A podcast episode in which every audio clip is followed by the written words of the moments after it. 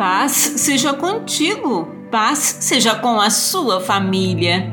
Atentai para a minha repreensão, pois eis que vos derramarei abundantemente do meu espírito e vos farei saber as minhas palavras. Provérbios capítulo 1, versículo 23. Acredite em Deus, volte-se para Ele, seja de coração arrependido.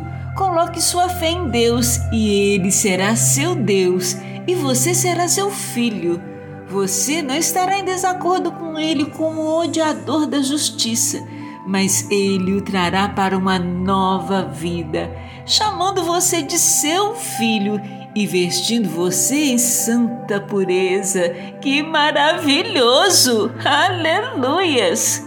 Reconheçam, portanto, que o Senhor, seu Deus, é de fato Deus. Ele é o Deus fiel que cumpre por mil gerações sua aliança de amor com todos que o amam e obedecem a seus mandamentos. Deuteronômio, capítulo 7, versículo 9. Ouça e obedeça ao Senhor, então você se tornará sábio. Deus te abençoe e te guarde.